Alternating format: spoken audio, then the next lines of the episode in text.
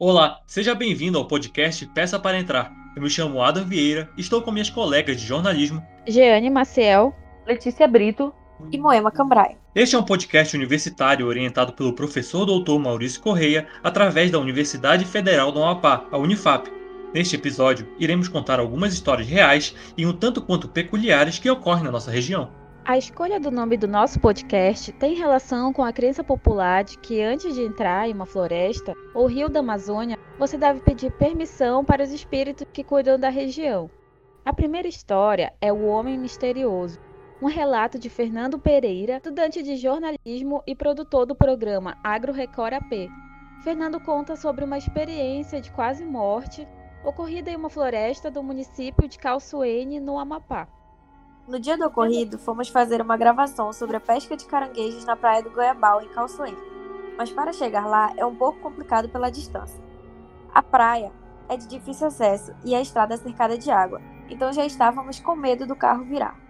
Nesse trajeto, encontramos um rapaz que andava com uma garrafa de cachaça na mão. Ele parou na frente do carro, nos encarou, deu passagem e sumiu. Quando chegamos à praia, os catadores de caranguejo já haviam ido para o mangue, então precisávamos de alguém que nos levasse até lá. Eu cheguei em um grupo de rapazes e o homem que havia aparecido na estrada estava junto. Um deles me falou que aquele homem conhecia bastante a área e poderia nos levar. Só que esse rapaz falava muito, muito pouco. Só concordou que poderia nos levar. Neste dia, fomos informados que tínhamos até duas horas e meia para ir e voltar, já que o dia estava chuvoso. E a praia de Calçoene enche de uma forma peculiar. Nós atravessamos dois igarapés que davam na nossa canela e andamos mais ou menos 5 ou 7 quilômetros. Enquanto isso, o rapaz não falava quase nada. Quando chegamos no mangue, o homem começou a falar que ali foi encontrado um barco com pessoas mortas, que a floresta não gostava de gente de fora e que lá já tinha morrido muitas pessoas. Então começamos a ficar preocupados. Até que ele simplesmente tirou a camisa, a calça, se passou lama, puxou a garrafa de cachaça da mochila e nos convidou a entrar na floresta. Ficamos muito assustados e nos negamos a entrar. Mesmo assim, ele entrou. Sumiu por uns 20 ou 30 minutos e apareceu dizendo que havia encontrado os catadores. Mas a minha equipe desistiu de gravar pelo tempo que deixou ele extremamente irritado. Ele nos fez voltar pelo meio da praia, que é onde fica o rio. Ao entrar no primeiro igarapé, a água já estava batendo no nosso peito. Então começamos a acelerar, pois ainda demoraria para chegar até o segundo. O rapaz estava andando muito rápido. Ele estava desaparecendo na nossa frente, indo por outros caminhos e estávamos ficando muito para trás. Ao chegar no outro igarapé, já estava muito cheio. Até hoje não sabemos como ele atravessou. Quando vimos, ele estava do outro lado nos esperando olhando fixamente. Pegamos uma canoa que havia por lá para atravessar. Mas por ser encontro do mar e do rio Amazonas, é uma água muito braba, ainda mais com a chuva. Logo nas primeiras remadas, o nosso barco virou, junto com nossos equipamentos e os telefones. Nós estávamos com roupas pesadas e a minha bota me puxou para baixo. Eu fui arrastado pela água, mas consegui me salvar porque havia um pedaço de pau fincado no chão para redes de pesca. Só por isso conseguiram me puxar. Após toda essa agonia para sair da floresta, esse cara desapareceu e os amigos dele também haviam sumido. Ao perguntar para os moradores do entorno da praia, ninguém os conhecia.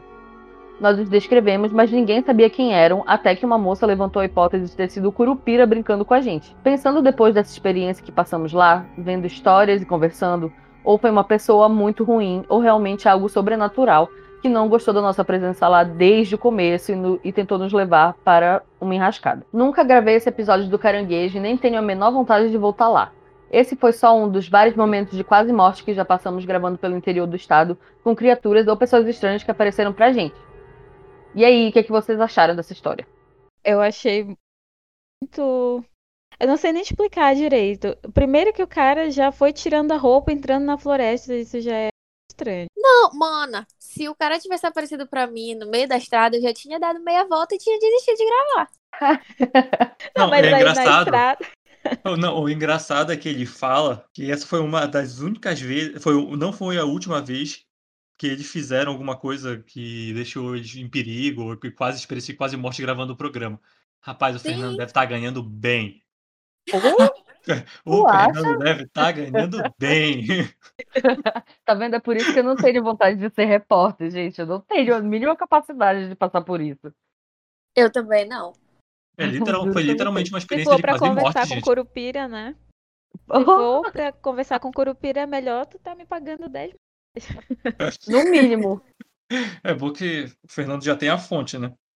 Qualquer falta, de, qualquer falta de respeito. Não, mas é sério, gente. Tem muitas histórias assim e é realmente. Eu acredito, eu acredito fielmente que pode ter sido realmente Curupira querendo dar uma zoada com eles. Até porque, tipo, ninguém da região conhecia ele. Exatamente. Ninguém, ninguém. Como é que eles não conheciam um grupo inteiro que eles falaram? Sim. Oh, não, Deus. é uma cidade grande, né? É uma cidade bem pequena. Sim, Sim. foi logo é. na praia. Até assim, os visitantes praia, são conhecidos, né? Depois pra dentro da floresta. Gente, bizarro, Sabe, velho. Eu, eu, eu bolei uma teoria aqui. Não tem naquela hora vamos de que... teorias da Giane. E vamos de teoria. Não tem naquela hora que ele falou que ele estava entrando na floresta, né? Ele falou que várias pessoas já tinham morrido ali, pescadores sim, sim. com barcos, já tinha afundado. E eles eram pescadores também. E se eram o pessoal que morreu lá oh. tentando. É, Gente, o plot. O famoso plot. Cara, é, já pensou? Meu faz, Deus. Pior faz muito sentido. Eu não tinha parado pra pensar nisso. Eu também não. E olha que foi eu que decupei. Não, gente, e o áudio do Fernando contando, tipo assim, foi, sei lá, eu parecia que eu tava lá. Bizarro. Meu Deus. Foi bem imagina. estranho ele falar não, e isso, eu, né? E eu fico pensando também na questão de que eles não foram mais para dentro da floresta depois que o cara tirou a roupa, porque até porque, né? Afinal de contas, eles não iam querer entrar seguindo a pessoa que tirou a roupa, passou lama e entrou com uma pinga na mão dentro da floresta. Então, eu fico imaginando se eles seguem essa pessoa e mesmo que vocês acham os caçadores, os catadores de caranguejo, eles não não iam conseguir voltar, né? Porque na hora que você, quando eles voltaram, o rio já tava batendo no peito, o primeiro rio. Sim, e também quando o Fernando contou, ele disse que esse esse homem, né, que o famigerado Curupira entrou por um lado da floresta e apareceu de outro lado, sendo que ele demorou tipo assim umas meia hora para voltar. Meu Deus. Uhum. Gente, tenho muito medo da Amazônia, cara. Quando eu fiz a minha primeira viagem de barco lá em 2019 e tal, que daqui de Macapá para Belém, né? Que a gente vai passando é, pelas comunidades, né? Que tem lá na beira do, do rio e tal. Eu fiquei só imaginando esse tipo de situação, sabe? Não exatamente essa, porque, mano, é bizarro. Eu nunca tinha escutado uma história dessa, sabe? Da Amazônia. Mas eu fico só imaginando, sabe, passar por esse tipo de situação. Meu Deus, eu ia morrer ali mesmo, gente. Morrer de. E ele de desespero. gravando nos interiores, né? Daqui do Sim, estado. é. Sim. E sabe o que é engraçado? É que, tipo, a floresta, ela só escolhe se ela gosta de não. Uhum. Eu acho que eles chegaram lá com muito equipamento, muito cheio de, de roupas diferentes. Aí a floresta deve ter falado, hum, esses estranhos aqui vão daqui. respeitar a gente. Tipo isso. Gente, é que nem. Ai, gente, é. Isso me lembra, me lembra muito o Avatar.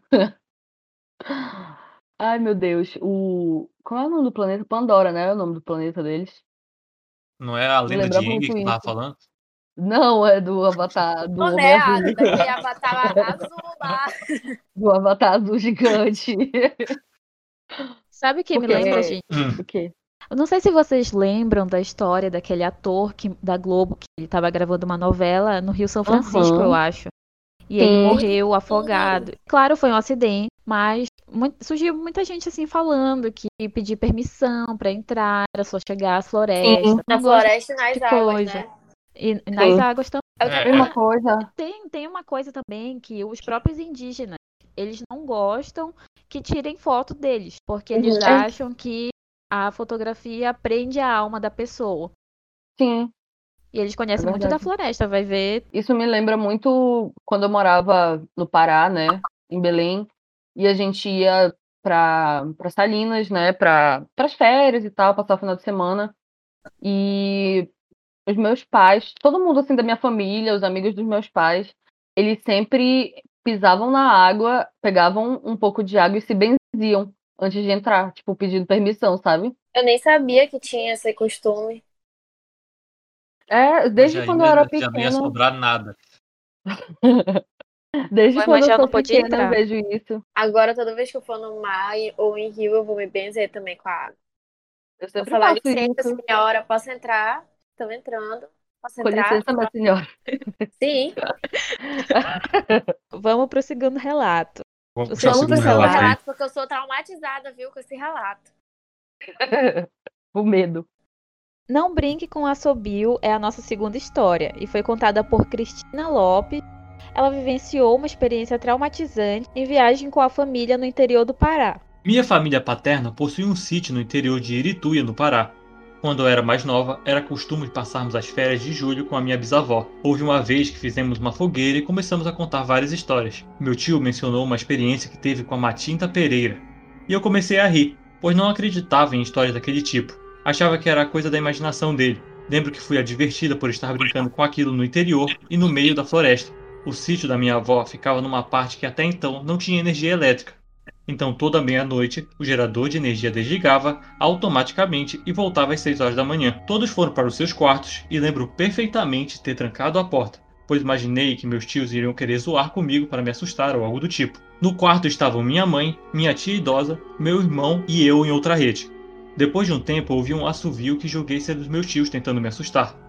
Também lembro da minha avó falar de madrugada, Passa amanhã. Me impressionou, mas ainda pensei que era besteira. Não demorou muito e começaram a me bater por debaixo da rede, no total de quatro vezes. Na primeira vez, levantei extremamente irritada porque tranquei a porta e não tinha como se ninguém entrar ou sair. Mas estava tudo normal, então decidi esperar novamente para ver quem estava me zoando. Então me bateram a segunda vez. Levantei sem entender o que estava acontecendo, procurei algo que indicasse que alguém estava mexendo comigo, mas não achei. Deitei e esperei novamente. Quem quer que fosse, quando me batesse de novo, eu pegaria no flagra.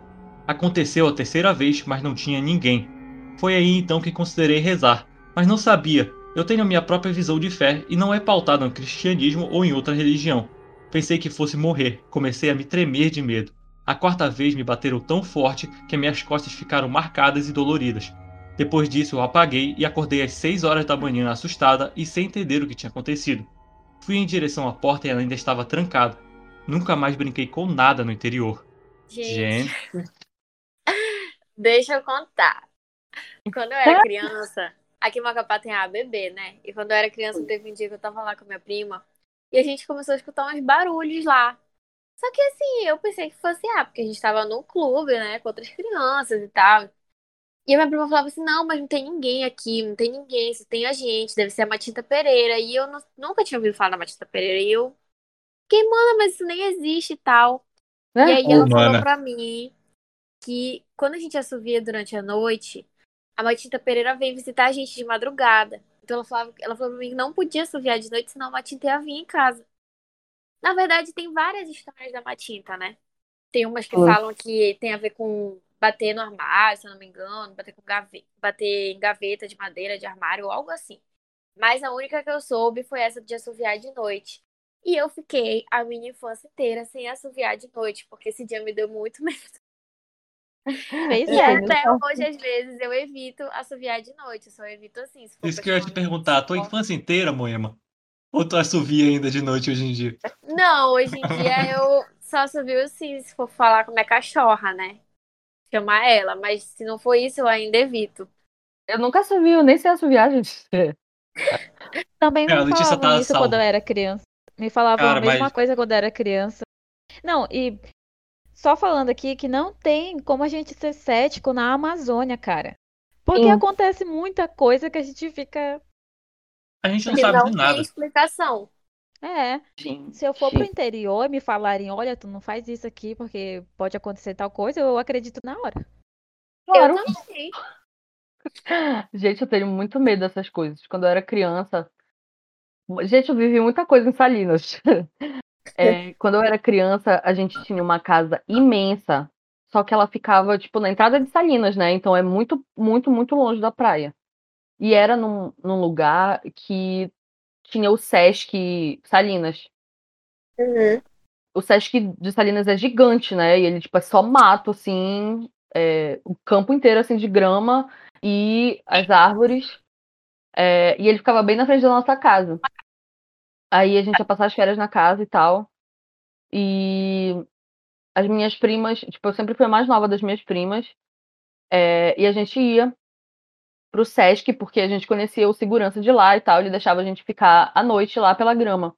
Ah, mano, e... coragem. É, pois é, coragem mesmo. E só que as minhas primas eram muito arrombadas comigo, sabe? E elas contavam sempre alguma história diferente, assim, sobre uma Tita Pereira, sobre é, curupira, sei lá, alguma. qualquer coisa assim pra me assustar, sabe? Aí eu entrava em pânico e voltava pra casa. Velho, eu tinha muito pânico dessas coisas, meu Deus. Até hoje eu tenho, né? Eu também, até hoje. Ai, Tenho gente. muito medo, cara, muito medo, meu Deus. E lá, lá no Sesc, quando tava de noite, assim, perto da meia-noite, parecia que descia uma, uma névoa, assim, sabe? Entre as árvores. Ego era muito bizarro, Sim, tipo, mano. nublado, né? Sim, ego eu ficava com muito medo, meu Deus. Paniquito. Não, gente, eu fico imaginando o desespero da, da Cristina, porque, cara, bateram nela quatro vezes. Não, gente, não tem nem como falar assim, não, era coisa da tua imaginação, porque ela falou que no outro dia ela ficou com marca na costa. Exatamente. Ficou marcado a costa. E aí saiu rezando, saiu. Na primeira batida já tinha desmaiado. Eu? Nossa, não. Sim. Mas eu tinha desmaiado de susto, não era nem da dor. Eu só tinha. Tá, já era. Falecido. Começassem a falar lá na fogueira eu já tava com medo. O quê? Ainda mais eu que. Eu cara, eu sou uma pessoa que eu não sou nem um pouco cético. Até hoje eu não passo embaixo de escada. Eu não deixo a minha sandália desvirada. E toda, quando cai sal, eu jogo por trás da costa, por, em cima do ombro. Eu faço essas coisas, cara. Então, eu tô aí, eu tô acreditando em tudo. Como é esse papo do sal aí que eu nem sei? Mano, é pra. Quando tu, porque diz quando tu derruba saleiro, sal, assim, é, dá azar, né? Aí tem que jogar por cima do ombro, é isso que eu faço. Porra, tá explicado eu nem que sabia tá desse jeito, eu nem sabia disso. Eu não sabia também. Eu só e deixava o sal cair todo. mesmo, saleiro. Meu Deus. O segundo azar, o segundo azar de deixar o saleiro cair é tu conseguir limpar aquele negócio no chão. Meu mano do céu. Pega, tu é doido. Não, eu, eu, outra parte da história que achei muito, muito interessante é a parte dela falar que os tios achavam que os tios dela iam zoar ela. E eu, eu imagino isso porque, cara, isso é muito a cara dos meus tios também. Cara, isso é muito norte culture. Mas eu penso que, como o tio dela já teve uma experiência, ele brincar com isso, eu acho é. que ele é. não teria coragem. Não, ele, é verdade. Mais, ele devia estar demais cabreiro. Ah, ia brincar com, com isso, a Matita Pereira ia chegar nele e falar: Ah, tu quer ser Matita? Ah, é? ah, é? Chega mais então, deixa eu te mostrar uma coisa aqui. tu não te faz de doido que o pau te acha, como já diziam. Então vamos para o terceiro relato. É... A Amazônia é um local que a ligação entre os animais e o espiritual é muito forte. Por exemplo, temos o boto, a rasga mortalha, que é uma coruja conhecida por anunciar a morte, e a própria Matinta Pereira, que vira pássaro, né? Então, muitas histórias têm essa relação. Nós vamos ouvir agora um relato peculiar sobre um cachorro que paralisava as pessoas. Quem conta é a dona Ruxica, a tia-avó do Ada. É uma senhora de 81 anos, tem muitas histórias para contar, histórias fantásticas. Vamos ouvir agora. Olha, aqui, logo que nós viemos morar para cá, entrava um cachorro dentro de casa. Um pastor alemão, um cachorro grande, bonito, ele entrava dentro de casa. Hum. E quando ele se aproximava da gente, a gente adormecia, ficava assim adormecido. Meu filho, ele apareceu para mim umas duas vezes esse cachorro. Agora era assim que a gente adormecia e aquele bicho se aproximava. A gente adormecia, ele uhum. se aproximava. Na época ficava comigo aqui a minha sobrinha Marlete, filha do meu irmão. Ela era moleque. Ela chegou a ver. Aí ela disse, tia, eu vi o cachorro, ele é um cachorro grande, bonito, rabo bem bandeiro, se é.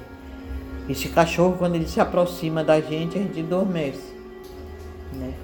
Aí eu começava a fazer minha oração só comigo aqui, se afastava.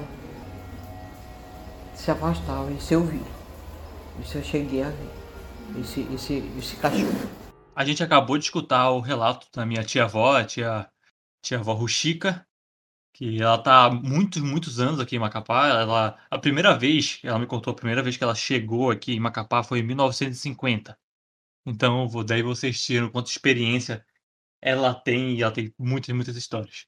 Mas sim, falando sobre essa história, cara, é uma coisa incrível mesmo como a, a Amazônia tem essa ligação, os espíritos da floresta têm essa ligação com a natureza, com os animais, que, cara, é uma história incrível do cachorro que ele fazia as pessoas adormecerem. Ele andava pela região e fazia as pessoas apagarem, travavam e dormiam. Mano, eu vou até dormir sem a minha cachorra hoje, com medo de dar algum piripaque nela. É, é eu acho que tem muitas, muitas coisas que são, não são muito bem explicadas, que é, que é muito interessante como é, muito desse conhecimento dessas pessoas que viveram aqui há muito mais tempo que a gente, vivem aqui desde o início de suas vidas, elas como ela tem, elas realmente têm conhecimento sobre a região. Eu achei curioso que nos dois relatos, né, na no da tia Ruxica, um beijo tia Ruxica. Adam manda para ela depois desse podcast, que ela falou que quando ela rezava, o cachorro ia para longe. E no segundo relato, a Cristina também falou que ela pensou em rezar, né? Quando, quando ela começou a sentir a presença da matinta. Então as pessoas têm muito associa essa associação de, de, tipo assim, usar a religiosidade, porque, querendo ou não, essas, essas coisas são coisas que a gente também não compreende, né? Assim como uhum. a fé e a religião e tudo. Sim. Cada um usa. Exatamente. Pode. Não Se sabe... apega no que dá na hora. A Cristina uhum. foi engraçada que ela, ela até tá, falou né, que ela tava tentando rezar, como ela não tipo, tinha muito conhecimento né, sobre a reza, já que ela não tinha uma, uma religião própria, ela só tinha a própria fé dela, ela acabou não, não conseguindo ali. Ela falou, uhum. eu achei que eu ia morrer. Porque ela não, não tinha como fazer nada, né? Eu tava ali Foi. apanhando da. Apanhou lá da matinta. Oh. Ai, meu Deus. Medo. Inclusive, a tia Ruxica, ela chegou a contar a, a, várias histórias pra gente, ela sempre conta muita história interessante. Ela contou uma história sobre sobre o tio dela ser supostamente também um boto. Meu Deus! Que, é, porque ele conseguia mergulhar de uma ponta e atravessar sem respirar do, até o outro lado do rio. Caramba! Então, ou ele tinha um pulmão muito, muito incrível, ou ele era o boto mesmo. Cada. Ele, ele saltava para fora da água. Aí já... Ela disse que ele não era 100% boto. Ela falou que ele é. era, o, era híbrido. Sim. Tipo filho que de boto. Dele, que era filho de boto. Ah, entendi. Era, é verdade. Ada, quando tu falar de novo com a tia Ruxica, pede para ela dar mais relatos pro nosso podcast. Pode ter certeza, eu vou conversar com ela para ver se ela traz outros relatos bem interessantes, tenho certeza. Natália, eu já escutei muitas outras histórias dela, então com certeza nos próximos episódios a gente pode trazer outros relatos. Bom, gente, então nosso episódio fica por aqui hoje. É, você pode encontrar nosso podcast em todas as plataformas de streaming que tem aqui online. E não esqueçam de seguir a gente no Instagram, arroba para entrar pode. E quem tiver histórias como essas que a gente contou hoje, ou conhece alguém que vivenciou alguma coisa parecida, entre em contato com a gente, envie suas histórias pelo nosso DM do Instagram. E muito obrigada para quem ficou até aqui. Esperamos vocês no próximo episódio.